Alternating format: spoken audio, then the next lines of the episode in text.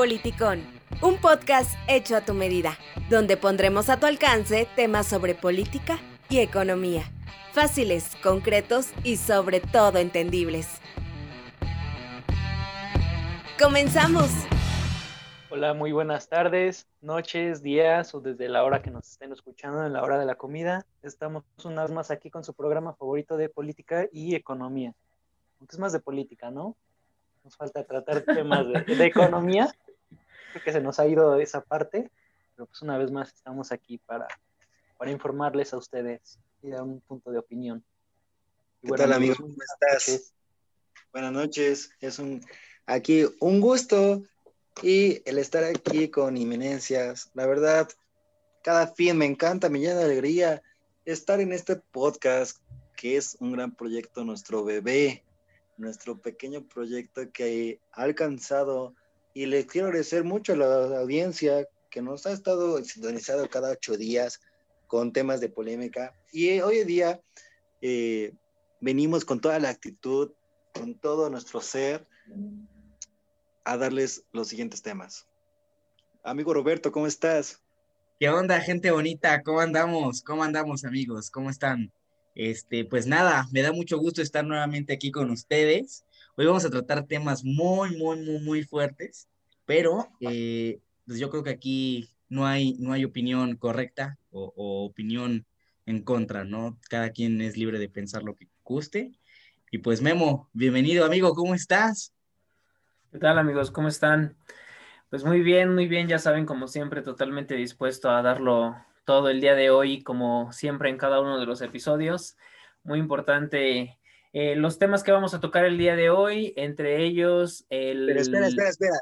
Yo que antes de que des el tema, nos saquemos acá el, churrito para que demos el tema. Digo, la audiencia ya se imagina cuál va a ser el gran tema de polémica. Pero bueno, ya como les adelantó Johnny, eh, los temas que vamos a tocar hoy va a ser el tema de la regularización de la marihuana, la, vacuna que se va a presentar eh, ya en la segunda semana de diciembre eh, o la, en la segunda, la tercera semana de diciembre y también el cierre del segundo año de gobierno de López Obrador.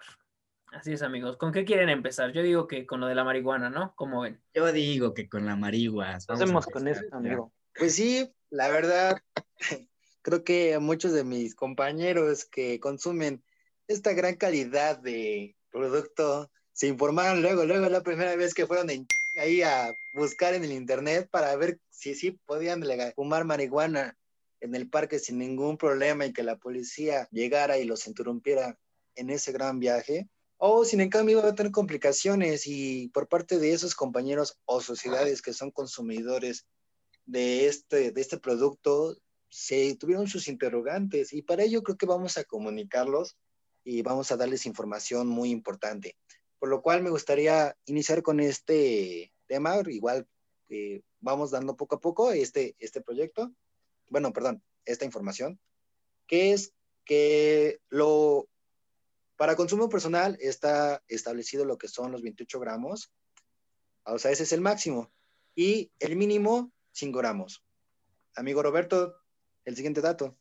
Sí, amigo, tienes eh, toda la razón. Mira, eh, ya para entrar un poco a, materia, ¿no? con el tema, este, y también para corregir, no es regularización de la marihuana, es, es regulación. Me gustaría que la audiencia sepa esa diferencia, porque como tú bien lo dices, Johnny, lo comentabas hace unos instantes, las personas, incluidos conocidos nuestros, ya salen a la calle y, todavía como que en su mente tienen esa, esa, esa idea de, libertad, ¿no? O de libertinaje, como que dicen, no, no, no, ya me soltaron la rienda, gracias, este, papi Dios Andrés Manuel.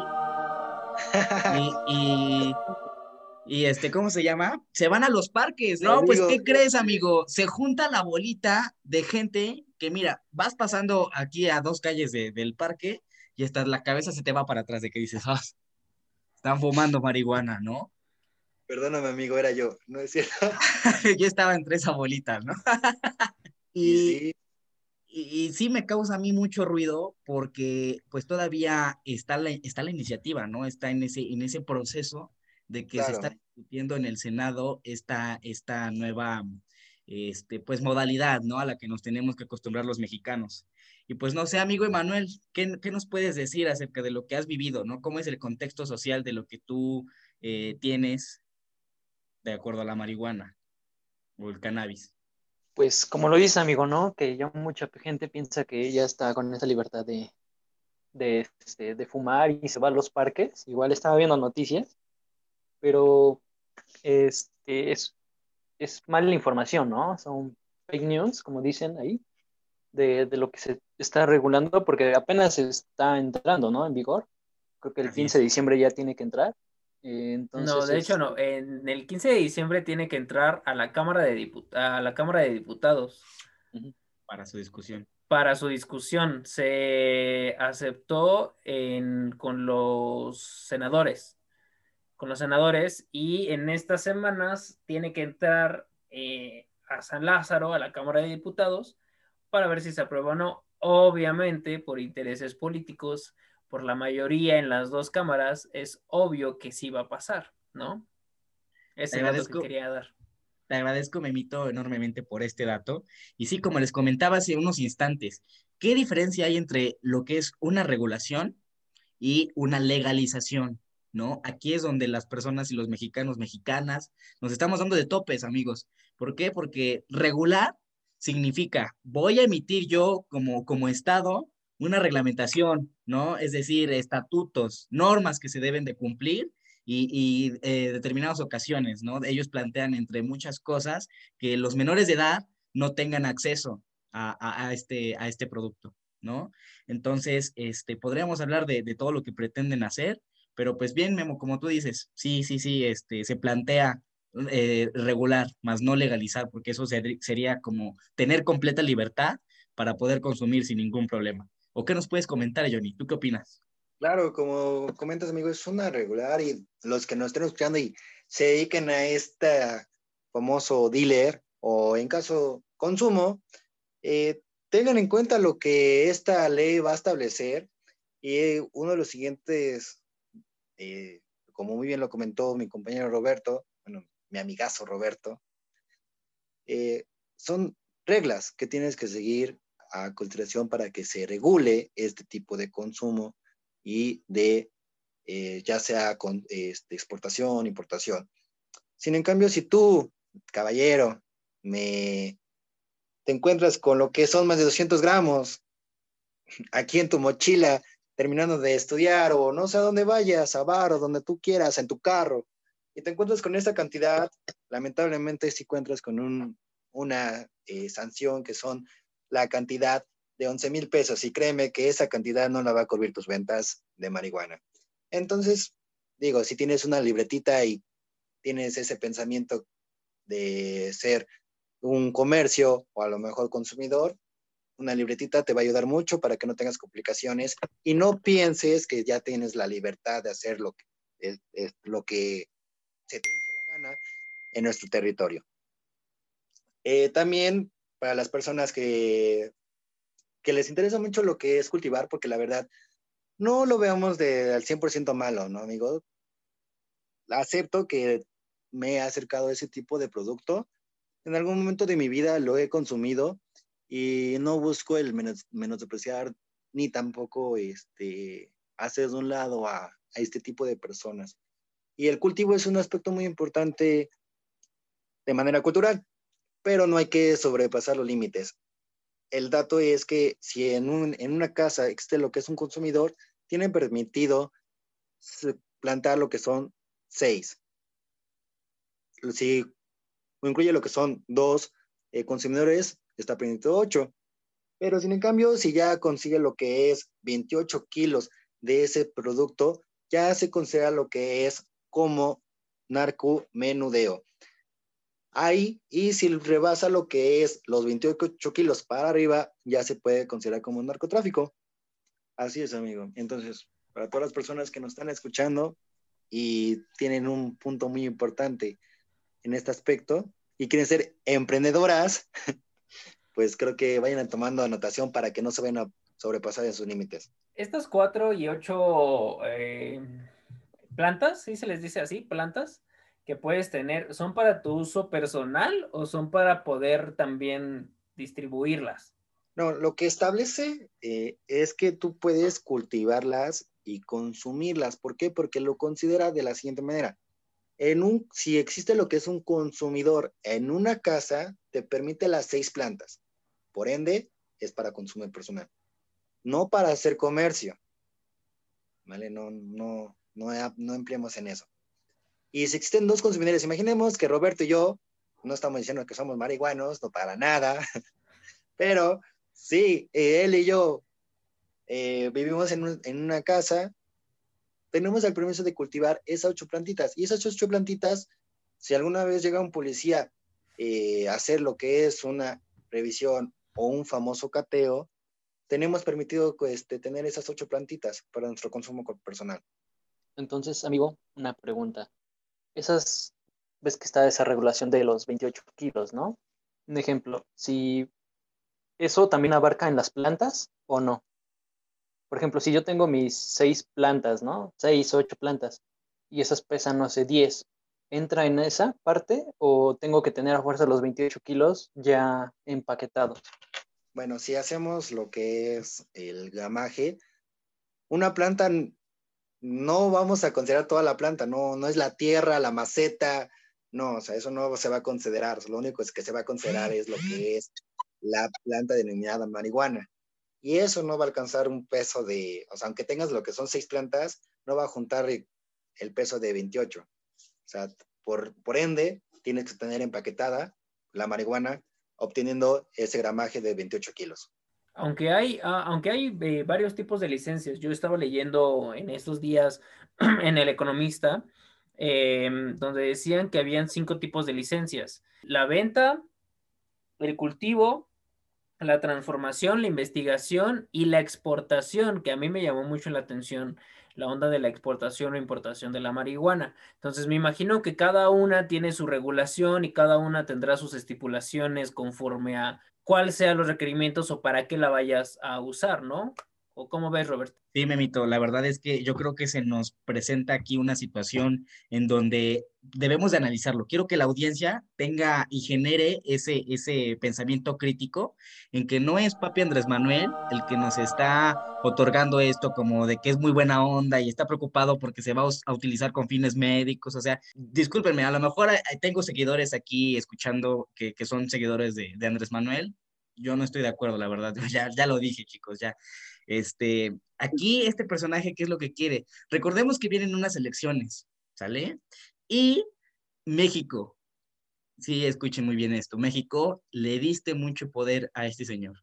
Y, y sí, no estoy de acuerdo porque lo que él diga es, es como, como no cumplirlo, este, es, es este, te vuelves acreedora a, a una sanción o, es pecado, ¿sí me explico? Porque el Señor tiene la mayoría, ¿no? Su partido tiene la mayoría en el Senado, este, pues él es el poder ejecutivo y si se han prestado atención a las mañaneras, hace y dice, deshace más de lo que hace, ¿no? Desde mi perspectiva.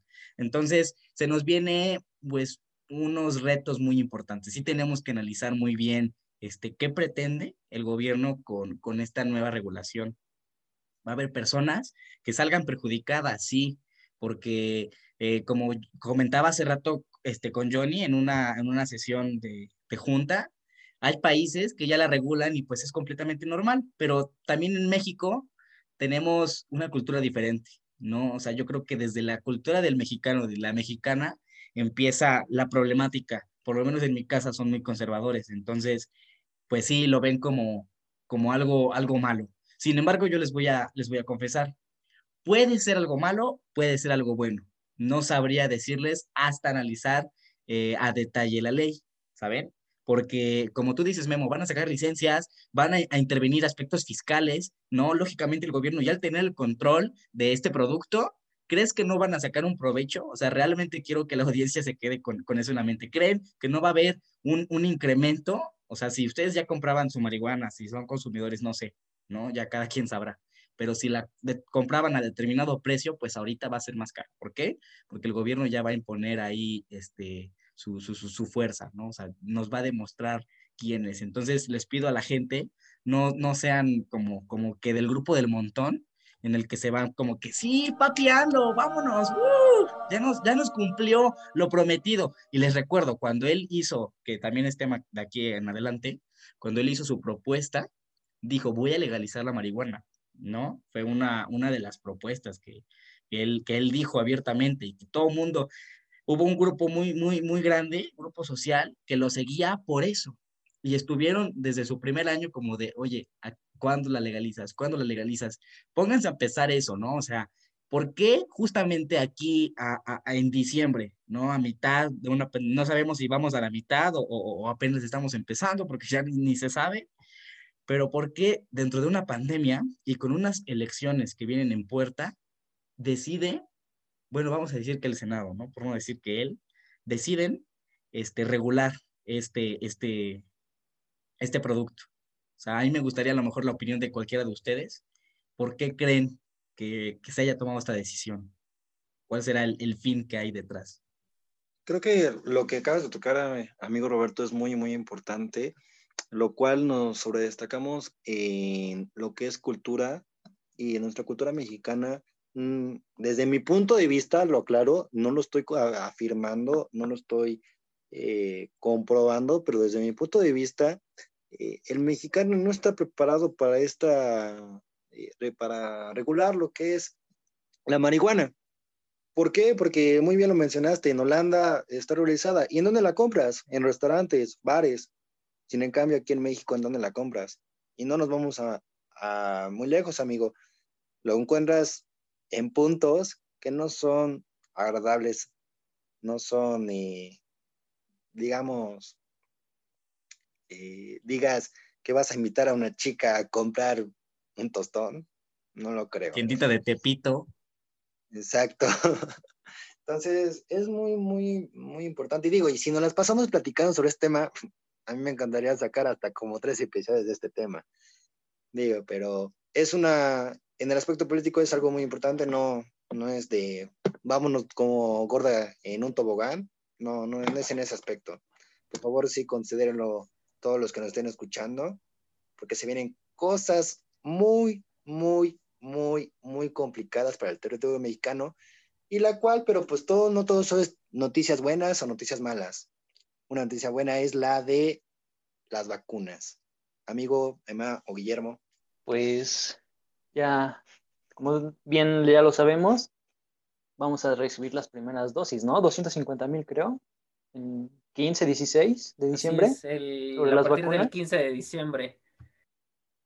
Exactamente, entonces pues ya son buenas noticias para todos nosotros por este convenio que hizo el gobierno de México, ¿no? Con la vacuna Pfizer de, por 34.4 millones de vacunas. Así es. Pero hay ciertos problemas, ¿no? Ya surgen otros problemas, que es un problema logístico, que tiene que estar, esa vacuna precisamente tiene que estar a menos 80 grados centígrados. Entonces, eh, aquí es como un nuevo reto, ¿no? Como el reto del siglo para la logística. ¿Por qué? Porque eh, no muchos países tienen ese sistema, ¿no?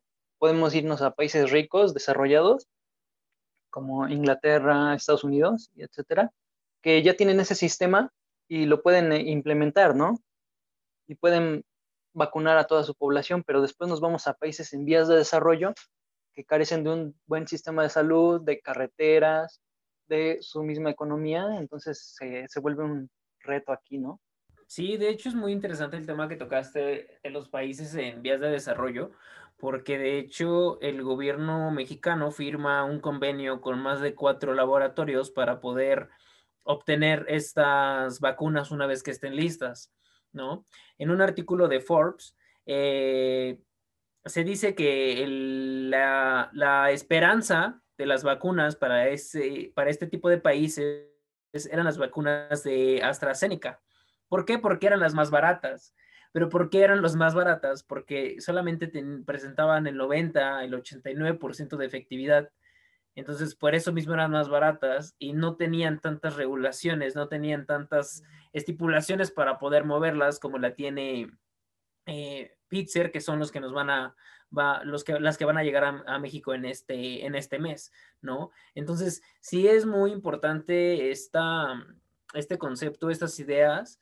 Eh, creo que más allá de que son buenas noticias, sí son buenas noticias, pero eh, también tienen como un trasfondo. Yo creo que el trasfondo es que el gobierno, y eso es una opinión eh, totalmente personal, creo que el gobierno no tuvo los mecanismos, no tuvo la capacidad para poder controlar la pandemia del COVID-19 y es por eso que desde hace un mes, mes y dos meses yo creo, el canciller Marcelo Ebrard se enfoca tanto en buscar em, estos convenios con los laboratorios, estos convenios con las farmacias, para poder obtener las vacunas, porque sabía perfectamente el gobierno que no iba a poder controlar la propagación del COVID. Entonces, es un poquito, es una buena noticia, pero no es una tan buena noticia porque el hecho de que lleguen estas vacunas no quiere decir que ya se acabó el COVID, que es el final de la pandemia, que todos podemos salir absolutamente a todos lados. De hecho, un tema que se sabe perfectamente, es un tema em, de mucho ojo público, es que eh, gente de nuestra edad va a tener la vacuna hasta dentro de un año, así no es que a finales dentro de, no del año que viene, hasta el próximo del año que viene. ¿Por qué? Porque las vacunas que se van a poner ahorita son hasta eso un poco de prueba, ¿eh? o sea, son, es muy importante este punto, no son pruebas ya total, no son vacunas ya totalmente aceptadas, ya son aceptadas en, estudios, eh, se me olvidó ahorita el, el, el, instituto que regula las medicinas en Estados Unidos, que es como el que más importante, es el que eh, estipula qué medicina se va a seguir distribuyendo, ¿no? Se me olvidó ahorita el, el nombre, ahorita lo investigo y se los digo. Eh, sino que son voluntarios, o sea, se están buscando voluntarios para dar estas vacunas. Entonces, no es tan una muy buena noticia, no se va a acabar. Y si ya se llegan a inyectar ya de manera formal, primero se inyectan em, este, doctores, ejército, después se inyectan población vulnerable, después se inyecta eh, tercera edad y hasta el final la población en general, que ahí es donde entraríamos nosotros. Sí, amigo, como tú lo mencionas, esto también es un tema muy controversial porque la verdad, desde mi perspectiva, desde que inició la pandemia, México fue de los países más mediocres y no tanto por las personas, sino por la manera en la que los medios de comunicación transgiversan la información y además, además, las políticas mediocres tontas, absurdas desde mi punto de vista por parte del gobierno federal. O sea, todos empezamos eh, este, este tema como muy al pendiente, ¿no? Yo recuerdo que veía las mañaneras de, por parte de la universidad, me decían que sí tenía que verlas para emitir opiniones, pero también empecé a ver eh, estas pláticas que daba el, el subsecretario de salud, el doctor López Gatel, Ay, no, vaya, qué, qué barbaridad. Sí, sí, me gustaría un día invitar, si ustedes están de acuerdo, a, a una persona que sea del área de la salud. A López Gatel. No, no, no, ni Dios lo quiera. No, pero sí invitar a una persona ¿eh? de nuestros conocidos. Ya se cotiza, o sea, ya es súper figura pública, o sea, ya, ya no creo que se sobaje a este tipo de programas. No, sí, ese señor está tremendo. Ahorita él se siente el vicepresidente, yo creo, ¿no? Pero, pues, ¿saben qué, chicos? La verdad es que, este, pues, todo su trabajo para mí ha sido erróneo, ha sido un pésimo manejo de la pandemia. No sé si Johnny comparta nuestra, nuestra postura, pero la verdad es que no, yo no, nunca he estado de acuerdo con, con sus políticas. Eh, creo que toda esta noticia, algunos lo tomaron como de, yay, igual que la que todas las noticias, como, yay, yay, o algunos como de, sí, la vacuna, sí, cuando llegue luego, luego, ¿no? Pero... Disculpa que te interrumpa, pero como regalo de Navidad, marihuana y vacuna, vámonos. y este, claro, todos, todos, los, todos los comentarios que decimos en este podcast, espero toda nuestra audiencia que nos escuche nunca se ofendan, pero igual también anteriormente lo que fue el movimiento del feminista también este, aprobó lo que fue el aborto, o sea, ya está despenalizado, entonces son tres regalos. Pero bueno, eh, ahorita que estaba analizando toda esta información, me gustaría que me, gustaría que me agarren el viaje. Esta empresa que nos está brindando lo que es las vacunas, que es, es estadounidense, lo cual eh, en nuestros anteriores capítulos estuvimos debatiendo lo que fueron elecciones en Estados Unidos y vieron muchas controversias y lo que fue ganó Biden. Ahora, si tomamos a conversación y lo que en algún momento llegué a ver un documental sobre la mafia de la medicina, lo cual es un mundo que no conocemos nosotros, así como la política, que ahorita nosotros no somos, un, no somos conocedores del 100%, pero lo conocemos al 10%, y sabemos que es una mafia súper cabrona. Imagínense lo que es la medicina. También la medicina es una mafia muy, muy manejada, porque también solo nos dan a conocer eh, aspectos que nosotros queremos conocer, sin en cambio que ellos saben, y es algo muy importante agarren, digo, agarren el viaje, sé que a lo mejor se va a escuchar muy, muy, muy bizarro esto, pero esta empresa que nos está dando lo que son las vacunas estadounidense, lo cual este, este territorio tuvo complicaciones con el continente asiático y este, esta enfermedad se dio de ese continente. Imagínense si en algún momento estos tipos de vacunas no son vacunas. O sea, imagínense si en algún momento es para afectar más a todos los, eh, todos los territorios vecinos, porque lo que estoy leyendo es, existe lo que es un convenio por parte de, de la empresa este, CanSino Biolix, que es de China, para 35 millones de personas. O sea, fue la una de las primeras que realizó su convenio y también la británica es, que es AstraZeneca, para 38.7 millones. Lo cual eh, no ha habido buena este, comunicación y buena conversación que entre esos continentes Imagínense si este tipo de vacuna, en lugar de beneficiarnos, nos chinga más. nos va a convertir en zombies y en un nuevo orden mundial, como dice Pati Navidad. Pues esa es una de, de, los mitos, ¿no? O sea, debieron que desde que empezó lo de este virus, sí nos, nos trajeron con que no, que eso es un plan del gobierno, pero pues, en fin, no me gustaría pensar... la población, amigo. ¿Saben, ¿Saben yo qué, qué pienso? O sea, que pues en sí es, es el ser humano, ¿no?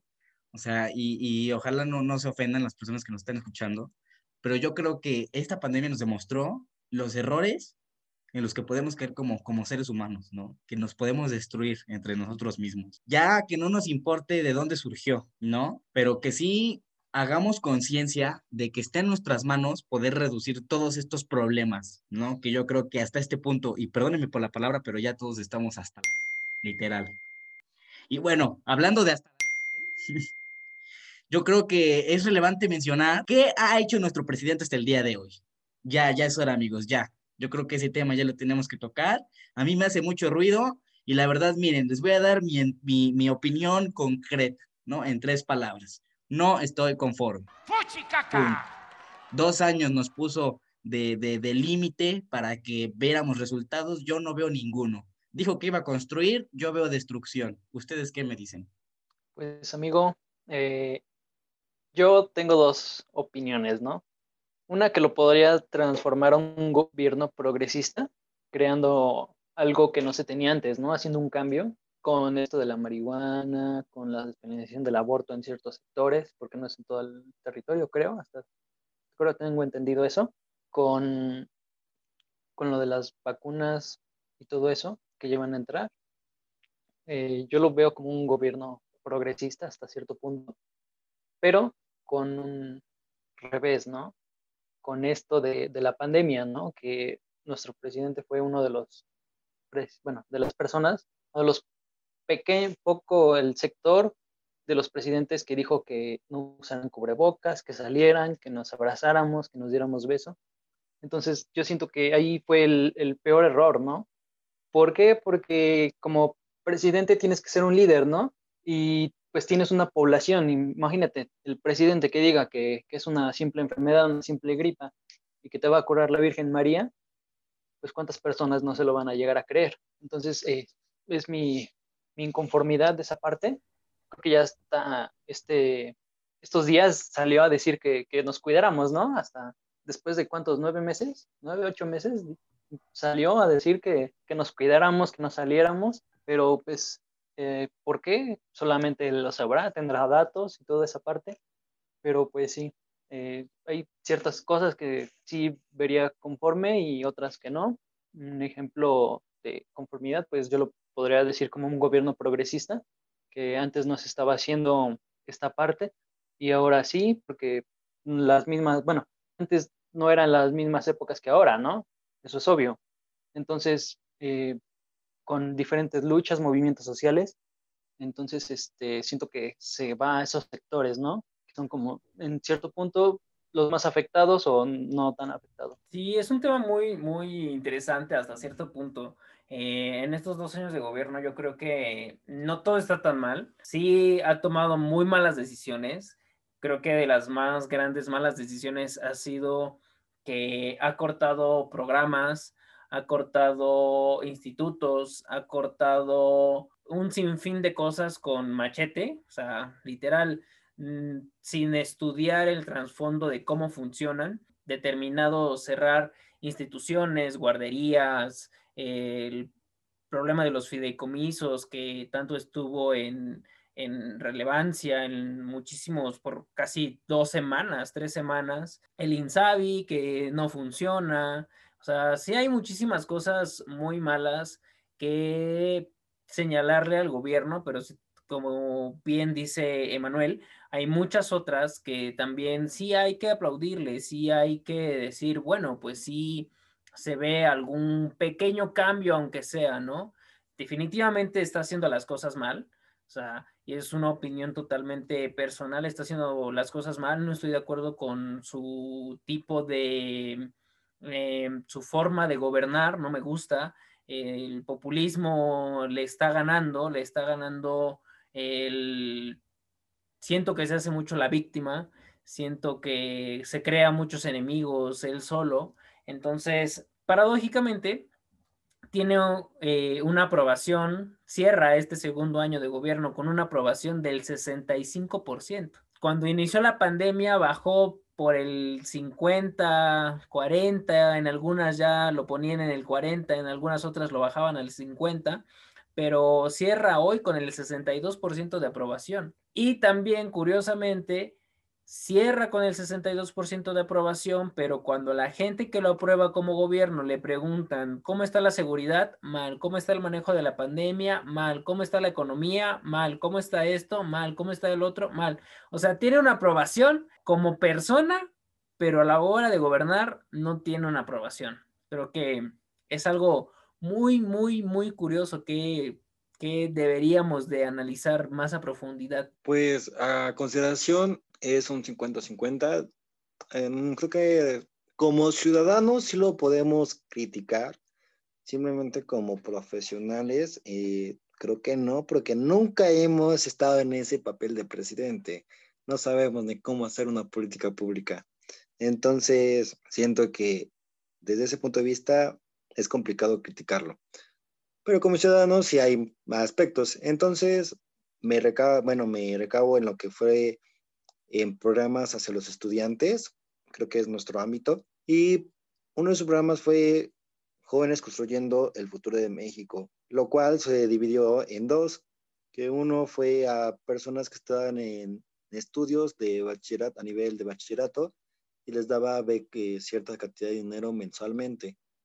Lo cual ese tipo de programa fue muy, muy mal eh, construido y manejado porque fueron, fue dinero de nuestro propio eh, pueblo eh, echado a la basura. Reitero, lamentablemente, no se vayan a ofender a los que nos estén escuchando. Sé que hay personas de bachillerato que nos van a escuchar y a lo mejor me van a decir, ay, güey, ¿tú qué vas a saber? O sea, yo sí gasto mi dinero en, en apoyar a mi mamá y, y, si lo haces, qué chido, en serio, o sea, te felicito. Pero hay personas que no, hay personas que dicen, tengo mis tres mil pesos de, la beca. ¿Qué hacemos, compa? ¿Qué, hacemos, Robert? ¿Qué hacemos, hermanos? O sea, vamos por unas chelas. Entonces, no, no, no está chido eso. Pero sin en cambio, el otro tipo de modo de, de, programa es muy beneficiante, ya que les dio la oportunidad a personas con ya con título y no tenían esa apertura a, a estar en, en un ámbito de trabajo relacionado a su lectura y tuvieron ese beneficio de, de prepararse y conseguir algo monetario. Este tipo de programa se llevó muy bien a cabo porque, siempre lo he dicho a la mayoría de los programas, hasta que no lo vives, no sabes cómo es.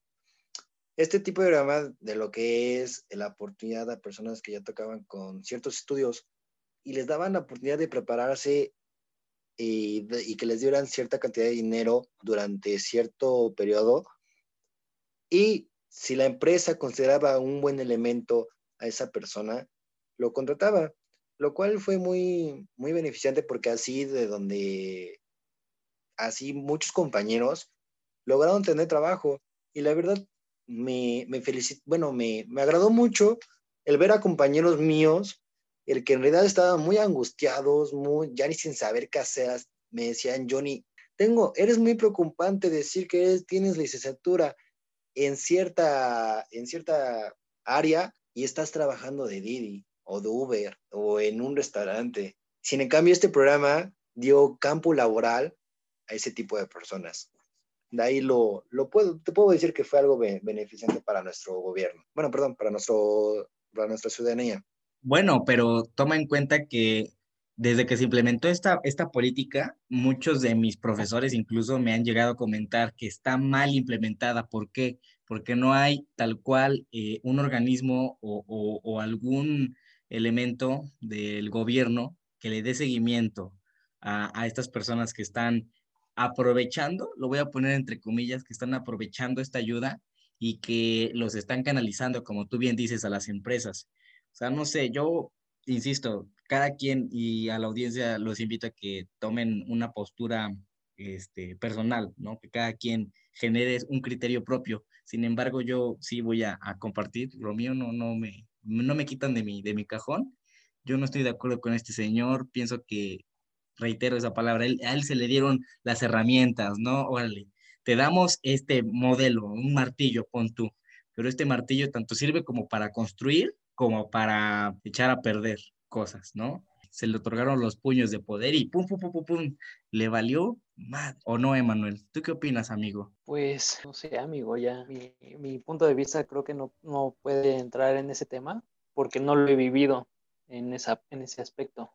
Pero platícanos un poco más de lo que es el tema de dos años de, de elección, si no me equivoco. Sí, cumplió dos años de gobierno, o sea, ya desde el 2 de diciembre estamos iniciando el tercero. Y les recuerdo que nos prometió resultados desde que tomó, fue la toma de protesta, ¿se acuerdan cuando fue el límite que él se puso? Nadie más dijo nada. De hecho, dice cumplir ya 92, me parece, si, si por ahí tienen el dato de los 100 compromisos que hizo en el Zócalo cuando tomó posesión, él estipula, eh, él asegura que ya cumplió 92 de los 100, ah, que iba a cumplir en, en, seis años, ¿no? Entonces es como un poquito, a mí me gusta decir un poquito interesante, o sea, cómo él en verdad está viendo un México estable, está viendo un México donde ya no hay corrupción, está viendo un México donde eh, el sistema de salud ya es de primer mundo, está viendo un México donde ya no hay violencia,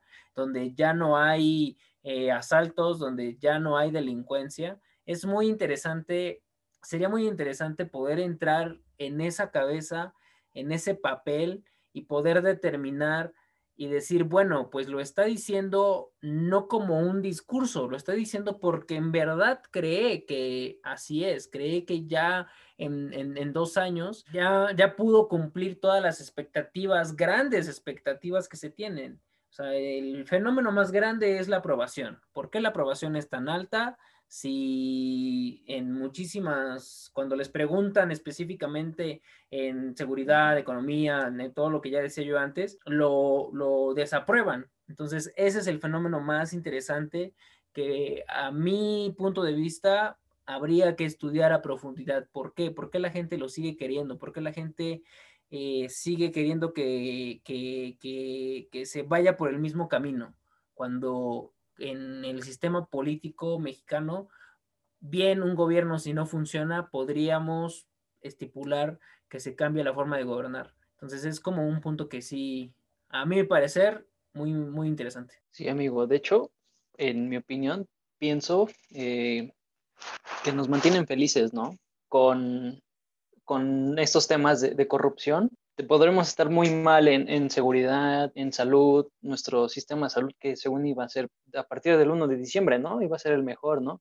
Como el de Canadá, Dinamarca, ¿no? Pero nos mantienen felices con otros temas que, que agarraron a tal persona por corrupción, que tienen a tal persona este, en la cárcel igual por corrupción. Entonces, esos temas eh, hacen un, tapan la cortina de humo de, todo el, gobierno que ha estado haciendo las cosas mal, entonces van y circo al pueblo, ¿no? Pero pues ahorita es puro, puro circo que nos están dando sobre esos temas, sobre ahorita con lo de la vacuna, ahorita con, la despenalización del aborto en ciertos sectores, eh, y hasta cada semana sale un nuevo tema que, hace según al gobierno el mejor, ¿no?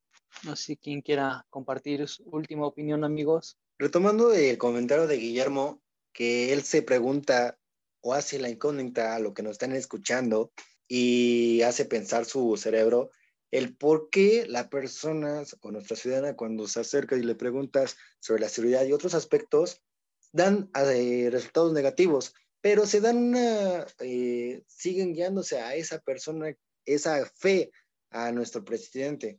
Desde mi punto de vista, ya a lo mejor más criminológica, un ciudadano siempre va a dar lo que es una perspectiva, nunca algo objetivo. Entonces, veamos, si tú te acercas a lo que es una ciudadana, va a tomar lo que es un aspecto negativo sobre la ciudadanía.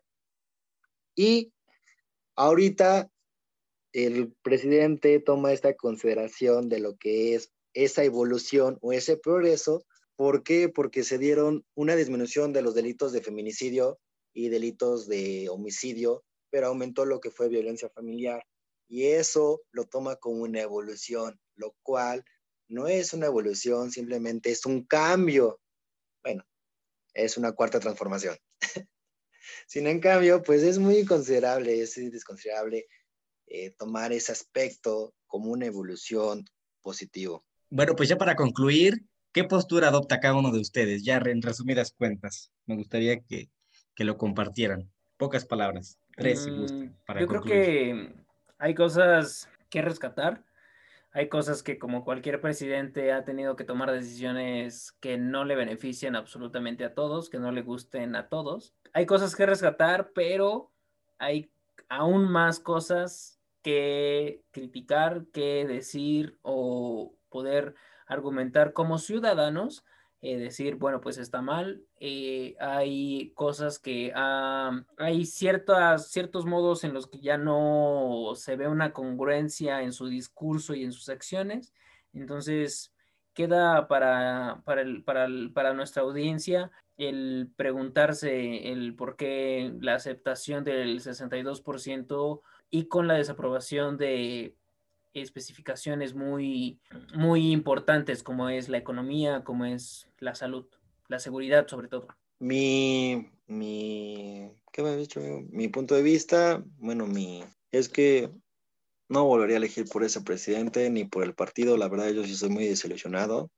No estoy nada, sí hay puntos que rescatar sobre él, pero no volvería a elegir lamentablemente a todos los que sean lovers no lo volvería a elegir para nada, para nada, para nada. En serio, si, si viviéramos el México de antes, yo digo que a ese presidente ya lo hubieran matado. Yo concuerdo totalmente con Johnny, desapruebo totalmente su gobierno, lo comparto abiertamente, creo que todos tenemos un derecho a la libre expresión y lo estoy ejerciendo en este momento. Eh, una disculpa por las personas que pues no compartan mi opinión, ¿no? Es igual, es totalmente válido que ellos piensen de esa manera, pero yo creo, y lo podré sintetizar así, se le dio la oportunidad. Él se vendió como el Moisés, aquel Mesías que venía a salvar a México y hasta la fecha sigue echándole la culpa a gobiernos anteriores. Se los juro amigos, ya hasta hay personas que ni, les interesa el tema de, de, enjuiciar a los expresidentes, pues este señor sigue metiendo su cuchara en que insiste en que los problemas de ahorita son culpa de, de gobiernos anteriores. Y sí, a lo mejor dentro de lo que cabe su argumento puede estar bien, ¿no?